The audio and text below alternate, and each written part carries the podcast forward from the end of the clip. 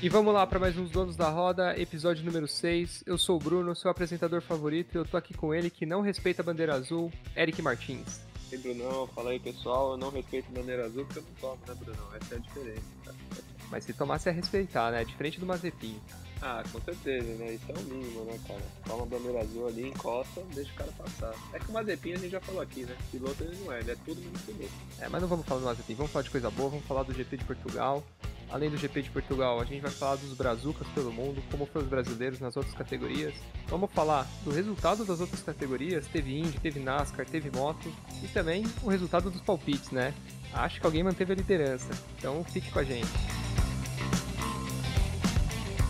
O GP de Portugal prometia muita coisa, até porque ano passado foi uma corridaça, né? Mas a corrida não foi tão legal. A gente começou muito bem, mas depois foi caindo, ficou bem morno. O que, que você achou da corrida, Eric? É, Bruno, ela começou mais agitada, né? Até por causa da barbeiragem do nosso Kimi, querido Kimi Raikkonen. Então, aí deu safety car, deu aquela embolada ali de novo. Aí o Max passa o, o Hamilton, o Hamilton passa o Max de novo. O Norris teve uma briga legal ali com o Ocon, um destaque positivo da corrida, né? O Ocon. Teve a recuperação do Ricardo, a recuperação do Alonso. E, cara, então foi uma corrida no começo muito movimentada. Aí também a galera depois começou a poupar muito pneu, ficou muito preso nessa estratégia de pneu. Teve gente na pista com 40 voltas, o Pérez com mais 50 voltas, então o ritmo deu uma diminuída. Em certo momento da corrida eu, eu também achei que o Max estava até poupando pneu, mas depois a gente viu que não, que era falta de ritmo de fato para alcançar o Hamilton. Então foi um bom GP no começo, um GP assim, nota 6, 6,5. Não foi tão legal quanto o Imola, nem quanto o Bahrein, mas é normal, nem todas as corridas vão ser de tirar o fôlego. Mas foi uma corrida ok, não foi uma corrida chata, foi uma corrida ok. Legal você comentar do Hamilton, porque foi uma corrida dominante. Pô, passou, passou o Verstappen depois de ter levado a ultrapassagem, né? Então o Verstappen errou na frente dele, ele pegou sem dó. Depois ultrapassou o Bottas e dominou a corrida por um todo, né? Sem, sem muitas dificuldades. Mas a gente precisa falar do Verstappen, que o final de semana inteiro foi errando a curva 14, custou para ele pole, custou corrida e custou até volta mais rápida. Mas nesse caso a gente precisa falar do track limits. Por quê? Cara, é asfalto ali, a FIA tá pegando por conta dos sensores e tudo mais, mas pô, podia colocar alguma grama, alguma brita, não concorda? Cara, Brunão, falar rapidinho de falar track limits do Verstappen, cara, foi um final de semana para ele, acho que o mais complicado, né, do ano até aqui. Porque acho que a Red Bull nesse GP ficou um pouco atrás da Mercedes no, no equilíbrio do carro. O Verstappen saiu chiando muito depois da corrida, falou que espera que a Fórmula 1 nunca mais volte para Portimão, porque não conseguia achar uma aderência. É fato que o carro da Mercedes também se dá melhor com os pneus mais duros, que foram as gamas que estavam disponíveis em Portugal. Mas aí se a gente for falar de track limits, cara, o Verstappen ele perdeu a pole, né? Porque ele fez a volta mais rápida, mas foi deletada. Perdeu a volta mais rápida porque foi deletada. E eu tô com você, cara. Esse negócio de track limits, se a FIA não quer que o piloto use, cara, é, o asfalto, que coloque grama, que coloque brita, faça qualquer coisa, mas piloto é muito instintivo, Bruno. Tem uma frase no automobilismo que é muito velha, que é if it's gray, it's okay, né? Que é tipo, ah, se é cinza, se é asfalto, tá valendo. Então o piloto ele vai usar de tudo que ele tiver ali ao alcance dele, que ele acha que ele não vai perder tempo. E, então se a FIA quer corrigir isso de track limits, na minha opinião, deveria urgentemente não deixar, assim, colocar um, colocar umas zebras altas, colocar alguma coisa que não deixe o piloto ganhar tempo. Porque se o piloto perceber que ele vai ganhar tempo, uma hora ou outra ele vai usar, cara. Por isso que a gente fala tanto da, das pistas raiz, né? Que não tinha, não tinha área de escape, era brita, era grama, o piloto não usava. Tanto que não existia isso, porque o piloto não ia usar, porque ele ia perder tempo. Agora, a partir do momento que tem ali uma área de escape, que dá essa vantagem, o piloto às vezes vai usar e vai acabar tendo essa chatice, que para mim não deixa de ser uma chatice o track limits, que a FIA tá cada dia mais pegando no limite. E tá, na minha visão, até atrapalhando um pouco essa briga que tá sendo espetacular. Com certeza. Terceiro Grand Prix seguido, que temos Lewis e Verstappen nas duas primeiras posições. O campeonato de pilotos ainda continua aberto, óbvio, né? Terceira corrida, uma diferença pouca entre os dois. Mas falando do de construtores, os dois pilotos, os dois segundos pilotos acordaram. O Pérez, P4, Bottas P3. Mas falando do Pérez, aproveitando do assunto Red Bull, foi Red Bull com ele, né? Pô, ficou 50 voltas com o pneu médio e a gente achou que o Hamilton ia pegar ele no pit stop. Pegou na pista e achou que era retardatário, inclusive. Uma estratégia muito ruim. É, acho que a Red Bull ali, o Pérez ele perde no começo da corrida, né? Ele perde a, a posição para o Lando Norris e aí para o Carlos Sainz também, e aí ele tem que recuperar. Então ele já fica para trás da, dos três, da, dos dois carros da Mercedes, do Bottas inclusive que começou bem o GP e do Max e do Lewis. E aí ele tem que remar, remar, já fica muito para trás e aí eu acho que a Red Bull vai para um plano B, que um plano C, não, não sei te dizer qual que qual que eles escolheram ali e deixa o Pérez na pista por mais de 50 voltas. Eu não, não tenho aqui ao certo quantas voltas ele ficou no, na pista, mas de fato ele ficou mais de 50 voltas. E ele volta com o pneu macio, inclusive, para tentar a melhor volta. Ele faz a melhor volta, só que aí a Mercedes chama o Bottas, coloca o pneu macio e o Max logo em seguida e dá aquela confusão no track limits. Mas eu acho que a corrida do Pérez foi ok. É, mas eu acho que a Red Bull prejudicou bastante ele. Não consegui entender muito o que a Red Bull quis fazer ali. Talvez acho que tentou atrapalhar um pouco o Lewis, que estava em primeiro, mas pô, o Lewis chegou e passou, até falou no rádio, ah, cadê as bandeiras azuis? Porque nem ele percebeu que o, que o Pérez estava liderando a corrida. E falando do Bottas, podemos falar que é leão de treino mesmo, né? O Felipe vai ficar bravo, nosso querido ouvinte, mas é leão de treino, cara. Foi pole de novo, é, mais uma vez é pole, mais uma vez não consegue ganhar sendo pole. Então assim, cara, ficou em pole, mas perdeu as duas, mas perdeu duas posições na corrida, ficou em terceiro, tudo bem, fez a volta mais rápida, mas assim, não ameaçou o segundo lugar do Max em nenhum momento. É, Bruno, o Valtteri Bottas, ele, a gente sabe que o ritmo de classificação dele é até bom, para falar a verdade, é bom. Só que ele consegue essa pole, tem uma largada boa, consegue se manter na frente, Aí o Verstappen não consegue, passa o Hamilton, aí não ataca, não consegue atacar o Bottas. Aí o Verstappen erra, o Lewis já passa o Bottas e aí o Lewis fica na caça. E a gente todo mundo ficou assim esperando, pô, será que a Mercedes vai se intrometer? Será que a Mercedes vai fazer alguma coisa? Só que, cara, aí a gente tem que tirar o chapéu pro Lewis, cara, porque ele não, não esperou a Mercedes fazer nada. Ele foi lá e ele passou uma ultrapassagem assim por fora muito bonita. Que aí você já vê quem é quem, né, cara? Você sabe quem é leão ali, quem é o gatinho, no caso o Bottas. Então, Acho que a batata do Bottas está assando, a gente já falou aqui, eu não queria bater nele hoje, porque eu acho que ele fez uma corrida honesta ali, terceiro lugar, é, é o que ele pode fazer, ele não tem, ele tem carro ali para estar tá ali onde ele está, mas ele não tem, ele não vai chegar no nível de Max e de Lewis, eu acho que a posição que ele mais vai chegar nesse ano, inclusive, vai ser o terceiro lugar. Então, acho que a batata dele começa a assar ali, e já há um burburinho no paddock aí, eu já estava lendo no site em inglês, o motorsport.com, que tem gente achando que a Mercedes vai trocar o Bottas ainda durante esse ano pelo George Russell. É... Não sei, acho que isso também já é demais. Acho que a Mercedes não vai fazer isso, mas lá na Fórmula 1 é aquele negócio, né? Quando começa um burburinho, a gente tem que ficar de olho. Cara, acho difícil o Bottas sair no meio do ano, né? Não acho. Acho que ele tá fazendo o papel dele, que é garantir os pontos para Mercedes, né? Pelo menos esse último GP foi isso. Mas aquilo. Agora a Mercedes tem competição, a Mercedes tem que pontuar, senão ela perde para a Red Bull. E ele vai sofrer basicamente que os pilotos dois da Red Bull vêm sofrendo nos últimos anos. A gente tem que ver, mas acho difícil. Para fechar a briga pelo título, Hamilton está na frente do Verstappen por 7 pontos e a Mercedes está na frente da Red Bull por 18. Um equilíbrio bem bacana no início do campeonato. Mas aí, Eric, podemos falar que a Mercedes já tem o melhor carro do grid? Pô, Bruno, eu acho que é meio cedo pra gente falar isso. Eu ainda acho que a Red Bull tem o melhor carro, tanto que o Verstappen ia fazer a pole. E só que eu acho que assim, a Mercedes, a gente já tinha falado aqui no podcast, inclusive, que ela é uma equipe que não, não, não para de trabalhar, cara. Nem quando tá liderando, imagina quando estivesse atrás. Então, se não tem o melhor carro, eu acho que a Mercedes já chegou muito perto de igualar esse carro da Red Bull.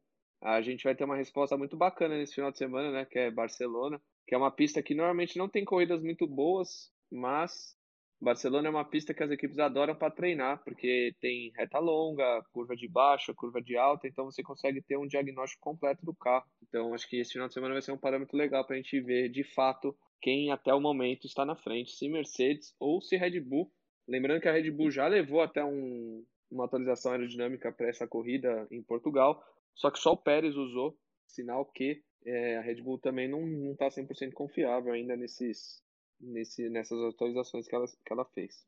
Agora vamos falar do resto do grid, né? Vamos lá falar do The Rest, como o pessoal chama. Mais uma corrida boa do Norris, né? Foi em quinto, atrás somente das Mercedes e das, e das duas Red Bull. Mas e o Ricardo, hein? Foi uma boa corrida, P9, mas foi muito feio o classificatório. Só P16, não foi nem pro Q2. Cara, o próprio Ricardo, né? Ele não soube explicar depois, né? Do, do treino o que aconteceu. É, eu acho que o Ricardo está devendo muito em relação ao Norris em ritmo de, classificação. Em ritmo de corrida ele já está melhorando, mas em ritmo de classificação está ficando muito atrás. É que o Norris está fazendo um ano espetacular, cara. É o terceiro lugar no Campeonato Mundial de Pilotos. Ele está em terceiro. Muito lógico pela batida do Russell, mas isso no Bottas, mas isso não, não, não tira o mérito do, do jovem inglês que está fazendo um campeonato espetacular. Acho que nem o Ricardo esperava, mas a, é, o Ricardo tem total apoio da McLaren. Hoje o Zac Brown já saiu em defesa dele, falou que não tem dúvidas que o Ricardo até o meio do ano já vai estar no ritmo do Norris. E eu também acho isso, mas que a adaptação dele está demorando mais do que esperado, na minha opinião, está. E o Norris se mantém em terceiro no campeonato de pilotos. Não sei até quando dura, mas o menino está indo bem. Muito bom campeonato do britânico. Agora falando da Ferrari, o Leclerc sempre muito constante, né? Foi P6, é isso? Foi P6, isso mesmo com a Ferrari. Mas e o Sainz? O Sainz foi melhor do que ele no classificatório, mas aí a Burrari atacou. Meu Deus, como que coloca um pneu médio no Sainz naquele momento? Pois é, Bruno, a Ferrari sempre apronta dessas, né? O Sainz que acho que dos pilotos que trocaram de equipe é o que se adaptou mais rápido ao carro e já conseguiu largar uma vez na frente do Leclerc. Em outros treinos livres ele já andava na frente, mas para valer, digamos que foi a primeira vez. Estava fazendo uma corrida bem ok, até a Ferrari fazer a cagada que fez na, na estratégia dele de box e acabou com a corrida do, do Sainz, que no final, ali nas últimas 10 voltas, foi ultrapassado por todo mundo como se tivesse parado na pista. O Leclerc mesmo né, disse que não rendeu tudo que ele poderia, que ele estava bem inconstante né, nesse final de semana. Então a Ferrari também é mais ou menos o caso igual da Red Bull. A gente fala que a Red Bull tem que ser perfeita para conseguir bater a Mercedes. Eu acho que isso cabe para a Ferrari também, se ela quiser brigar com a McLaren, que eu acho que tem um carro melhor que ela. Então, se a Ferrari quiser brigar por esse terceiro lugar no Mundial de, de Construtores, vai ter que ser parar de ter esses erros e ser mais constante em todas as pistas. E quem se redimiu nesse grande prêmio foi a Alpine. Falamos no último cast que a Alpine tinha mais chance de redimir e se redimiu. Uma corridaça do Ocon, corridaça. Final de semana muito bom para o francês. E o Alonso também. Foi P8, o Ocon foi P7, mas a Alpine deu as caras finalmente. Pois é, Bruno. A gente já tinha falado aqui que achava que a Alpine ia ser a primeira a se recuperar e de fato foi, porque já tinha uma base mais estabilizada, é uma equipe acho que está mais focada no, pro, digamos, para fazer as coisas certas do que a Aston. A Aston acho que está muito perdida ainda. É, o Ocon fez um final de semana espetacular. Se você olhar, né, largou em sexto, terminou em, em sétimo, foi uma corrida ali normal, só que, cara, o Ocon ele brigou com o Norris no começo da corrida, depois, por causa da estratégia, a parada dele foi muito ruim, acho que foi 4 segundos, quase 5 segundos. Ele acabou perdendo algumas posições, perdeu posição para o Gasly, perdeu posição para o Ricardo, perdeu posição para o Sainz, e ele conseguiu recuperar todas elas com grandes ultrapassagens. E o Alonso, cara, foi mal no grid, né, 13 terceiro e falou que ficou bem emputecido com essa posição e que usou essa raiva para recuperar na corrida e de fato fez uma grande corrida. O Alonso é muito engraçado que quando ele faz ultrapassagem sobre o Ricardo, ele chama, chega no rádio e pergunta assim: quem é o próximo? Tipo, a equipe meio que parabeniza ele, né? Parabéns, Fernando. Ele é, quem é o próximo? Ele não se contenta com pouca coisa, então acho que a Alpine tem tudo para crescer aí mais ao longo do ano. Ele só tem que se acalmar um pouco, né, para falar com os repórteres, né? Coitado da Mariana levou a raiva dele na entrevista. Claro que depois o espanhol se desculpou. Mas, né, vamos com calma aí, Alonso. Vamos com calma. E temos que falar do carro de treino da AlphaTauri, né? Porque carro de corrida não é, só carro de treino. Porque, pelo amor, como desempenha mal na corrida esse carro da AlphaTauri? Cara, eu acho que a AlphaTauri está sendo uma decepção na temporada pelo que fez no começo do ano, né? Na, no Bahrein, tinha ido muito bem, aí todo mundo colocou que a AlphaTauri talvez brigasse até com a Ferrari ali para esse quarto posto. A gente aqui no pod já tinha falado eu, na minha visão, a AlphaTauri no máximo vai brigar pelo quinto, sexto lugar, não acho que vai brigar mais por isso, porque é uma equipe que não tem muitos recursos, então ela até começa bem, mas não consegue se manter. Historicamente é assim. Então o Pierre Gasly ainda conseguiu marcar um ponto, fez uma corrida também ok, e o Tsunoda, cara, ele largou também em 14, terminou em 15, também foi uma corrida bem normal ali do, do japonês. Isso é para colocar também os pés no chão, né? De quem achou que, nossa, esse garoto é o futuro. Calma, gente, foi uma corrida, ele foi muito bem, mas agora ele está se acostumando com a Fórmula 1 e está vendo que as coisas não são só mil maravilhas. Ponto aí para o PR Gasly, que, que nem eu falei, acho que se a AlphaTauri não abrir o olho, a Red Bull, no caso, ele vai procurar outro lugar porque ele merece. Só para complementar do Tsunoda, de novo, levou, levou aviso da equipe, né, para track limits. Acho que ele escapou duas vezes na prova, na, aí antes de levar a terceira equipe chamou ele no rádio de novo. O menino tá até com pressão já nesse início de temporada. É, na os os pilotos da Red Bull nunca têm vida fácil, né, a cobrança é muito alta desde jovem, a gente já contou histórias aqui, então o japonês não vai fugir disso não. Continuando o grid, vamos falar um pouco da Alfa Romeo, que continua faltando um pouco, né, falta detalhes às vezes para pontuar, a corrida passada teve a punição do Kimi que eles recorreram, mas nessa corrida o Kimi fez a cagada dele, que bateu no Giovinazzi, né, um acidente doméstico, e o Giovinazzi acabou em 12º, e falta pouco, né, Eric? Daqui a pouco eles pontuem e fica tudo certo. É, como a gente já tinha falado, né, Brunão, a a Alfa Romeo, ela fez um carro muito mais honesto esse ano, que, tipo, tirou eles, às vezes eles conseguem sair ali do do do Q3, né, nessa corrida os 2 foram para o Q2 inclusive, tanto o Kimi quanto o Giovinazzi, o Giovinazzi largou na frente do Kimi, eh, o que também mostra que o Kimi não estava num final de semana muito bom, eh, dado até a barbeiragem que ele fez, porque ali ele deu uma entrevista depois, pediu desculpa, ele falou: "Ah, eu errei, não tem muito o que falar, eu estava mexendo no volante e não vi, paciência", mas infelizmente ele ele foi inclusive o único carro que abandonou a corrida foi o Raikkonen, logo no começo. E o Giovinazzi ali de novo em 12º, ficou pré perto ali do Sainz e do Gasly, pela décimo lugar. E é o que você falou, a Alfa Romeo tá batendo aí na trave, logo logo já vai conseguir marcar alguns pontinhos, mas também a gente não vai não vai conseguir ver mais grandes coisas assim da Alfa, a não ser brigar ali por por um top 10, top 8 ali no máximo em algumas provas. Torcer pro pro Raikkonen ter voltar à forma logo, né? E pro Giovinazzi, o Giovinazzi tá fazendo um campeonato também honesto. Então dá pra gente imaginar que a Alfa logo logo vai conseguir esses primeiros pontos no Mundial de Construtores. Agora a gente precisa falar da Aston Martin. No cast passado teve a pergunta, né? Quem ia se redimir primeiro? Alpine e Aston Martin. Ainda bem que a gente falou Alpine, senão a gente perdeu toda a credibilidade. Porque a Aston Martin tá muito ruim o carro, é inacreditável.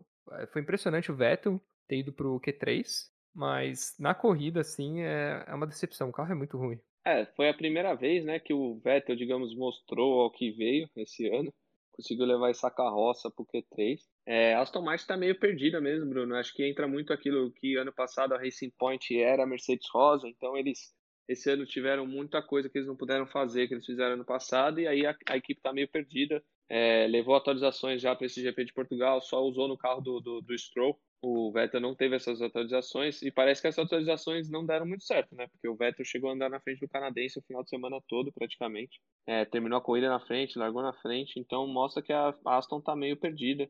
O Vettel mesmo falou que o progresso está sendo mais lento do que ele gostaria, mas que confia que a equipe vai evoluir. É, vamos ficar de olho aí nessas próximas semanas, ver se a Aston Martin de fato vai conseguir evoluir, porque senão vai ser, acho que, a grande decepção da temporada. Eu, inclusive, achava que a Aston Martin ia brigar por esse terceiro posto no campeonato. E não é o que está longe disso. Está ficando para trás até da AlphaTauri, então hoje em dia podemos dizer que a Aston está ali brigando no máximo por essa quinta posição no Mundial de Construtores, mas no máximo, no máximo mesmo, porque na verdade briga mais pelo sexto com a AlphaTauri do que pelo quinto com a Alpine. Estamos chegando no final do grid, vamos falar da Williams, que assim foi mal, não, apresentou um bom desempenho, mas para falar da Williams a gente precisa falar do Russell, que a gente precisava ficar de olho, né, como seria a reação tanto de Russell quanto de Bottas depois do acidente em Imola. E o Russell não foi bem, Uh, levou passadão do Latifi, né? Terminou na frente, mas chegou um momento da corrida que ele foi ultrapassado, né? É raro a gente ver o Russell perdendo para um companheiro de equipe na Williams. E o que, que você tem? Que que você, qual foi a sua opinião sobre o Russell na corrida, Eric? É, o Russell ele entra muito no que o Bottas, né? Parecido com o Bottas de leão de treino, ele conseguiu a melhor classificação dele na vida, décimo primeiro. Só que na prova ele, puta, o ritmo foi caindo, caindo, que é, a gente já sabe que é, digamos, um ponto fraco do Russell. Foi caindo, caindo e ele não conseguiu nem chegar perto de brigar pelos pontos que nem você falou, teve um momento da prova que ele foi até ultrapassado pelo Latifi ali por causa das, das estratégias de pit stop. E o Latifi também, um ponto negativo, cara, que ele conseguiu terminar atrás de uma das Haas, né? O Mick Schumacher fez uma bela manobra em cima dele no final da corrida, conseguiu passar. Então a Williams, principalmente com o Russell, consegue bons treinos, mas na hora de capitalizar esses pontos, terminar o final de semana bem, não tá conseguindo. Então acho que o inglês precisa é mais um motivo que eu não acho que a Mercedes tem que subir ele no meio do campeonato. Deixa ele mais um ano lá para aprender, porque o Russell, como a gente fala, treina bem, mas chega na hora da corrida parece que não consegue capitalizar. Por falar em Schumacher, né, vamos falar do Mick, que foi bem, terminou na frente do Latifi, impressionante, até por ser penúltimo, mas é impressionante. Até porque ele tem o pior carro do grid na mão. E cada vez fica mais feio a comparação entre os companheiros de equipe Schumacher e Mazepin. Chegou um momento da corrida que o Mazepin estava um minuto, um minuto, atenção, um minuto atrás do Schumacher E assim, e é bizarro ver a diferença de pilotagem dos dois. E pra comentar do Mazepin um pouco, aquilo lá da bandeira azul que ele fez com o Pérez é ridículo. Aquilo lá não existe. Aquilo lá é motivo pra caçar a licença dele, a superlicença. E até que você me mandou no WhatsApp hoje, né, o Gunter, com ele no rádio, deu pra ver como o Gunter tava pistola. E engraçado que por causa dessa manobra, né, sobre o Pérez, o Mazepin tomou o seu primeiro ponto na carteira. Lembrando que se o piloto alcançar 12 pontos em 12 meses, ele é suspenso por uma prova. Então o Mazepin já tem o primeiro ponto. Torcer aí para ele ter o resto, pro Pietro ter mais uma oportunidade na raça. Mas brincadeiras à parte, é aquilo que a gente fala, cara. O Mazepin ele não tem. Ele não, não é piloto de Fórmula 1. Ele toma um minuto do Mick Schumacher, que com todo respeito ao Schumacher, mas ele não é, não é também um exemplo, entendeu?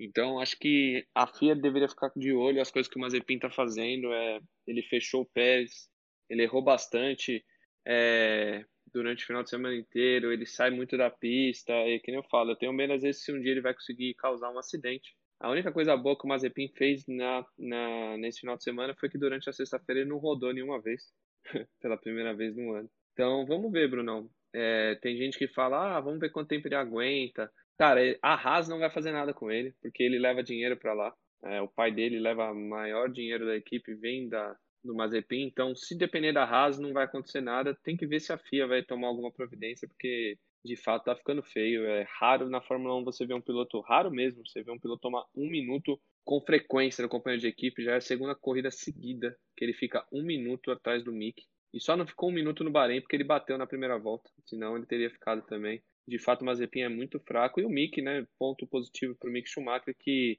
mesmo com essa carroça, é que nem a gente fala, quando você, tem uma, quando você está num carro muito ruim, você tem que se destacar em cima do companheiro, coisa que ele está fazendo. Mas além disso, né, nessa corrida ele já conseguiu ficar na frente do Latifi. Na corrida passada ele quase ficou na frente do Giovinazzi no, no quali. Então o Mick devagar está conseguindo beliscar uma outra coisa expressiva para o carro que ele tem. Então é isso, galera. A Fórmula 1 volta nesse final de semana já, back to back, em Barcelona. E claro, teremos cast de preview.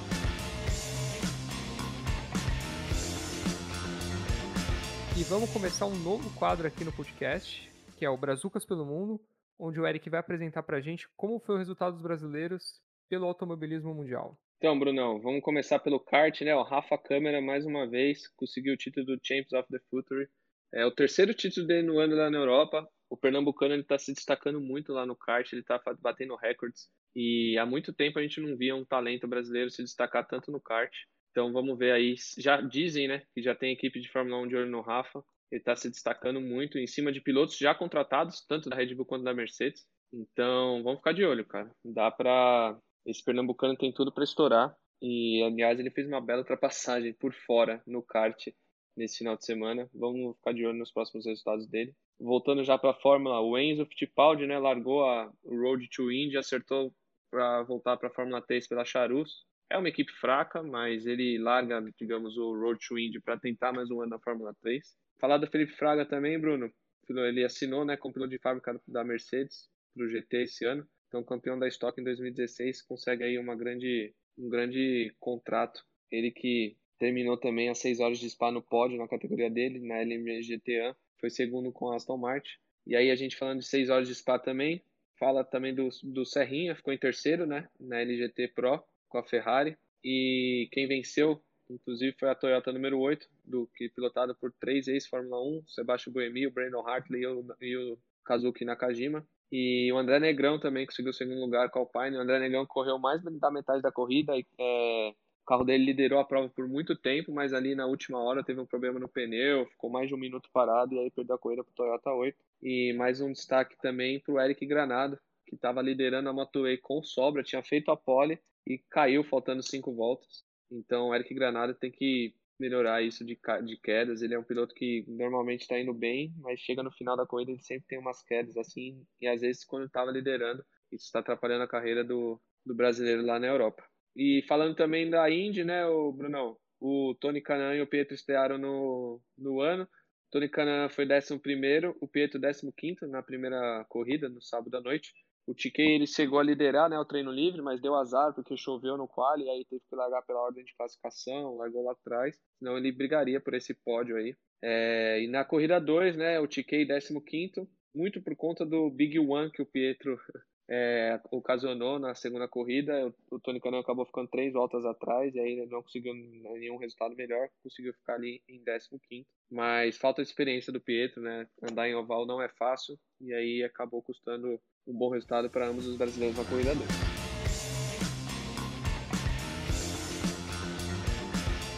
E agora falando das outras categorias, algumas delas o Eric já abordou, mas vamos falar dos resultados.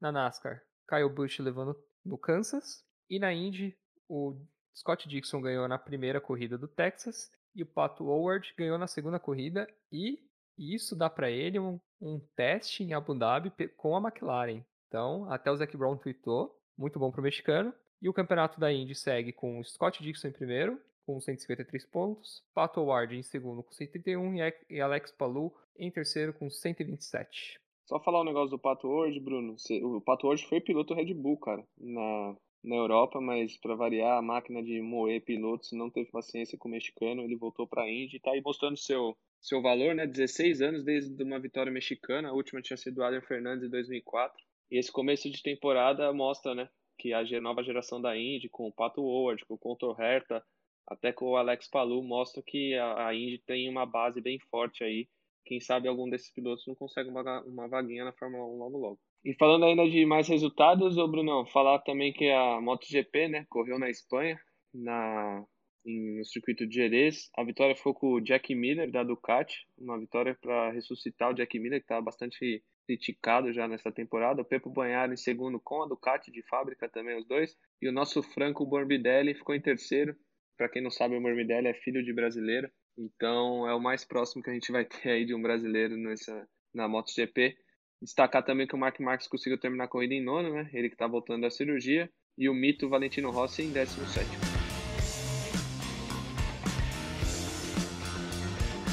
Agora vamos falar dele, do rei dos palpites, o seu apresentador. Tava 5 a 4 para mim e nesse final de semana eu mantive a liderança. Vamos lá passar palpite por palpite. O Eric fica bravo. No classificatório, Eric falou que era Hamilton, eu falei que era Verstappen. O Eric ganhou porque o Hamilton ficou em P2, então ele chegou mais próximo do que eu, beleza. Na corrida, ele falou Verstappen, eu falei Hamilton, a gente inverteu. O Hamilton ganhou. Então, 1 um a 1 um. Na Indy, ele ganhou com o, com Scott Dixon.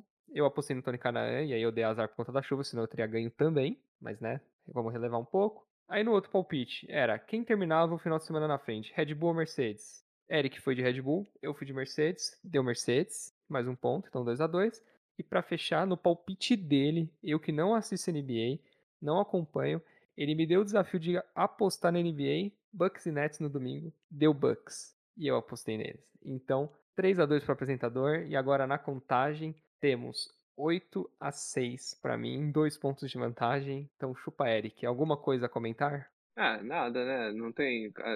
Perdi, perdi, fazer o quê? O Bucks ganhou por 3 pontos. Noite inspirada de Giannis Antetokounmpo, fez 49 pontos no jogo. Não tem o que falar, né, Bruno? Palpite é sorte, né, cara? Começa a jogar na Mega Sena aí, vai que você fica milionário, ajuda os amigos. Então é isso, galera. O episódio de hoje fica por aqui. A gente volta na sexta para falar do preview do GP da Espanha. E é isso. Muito obrigado e abraço. Valeu, pessoal. Um abraço. Até o preview da Espanha. Final de semana já tem corrida. Valeu.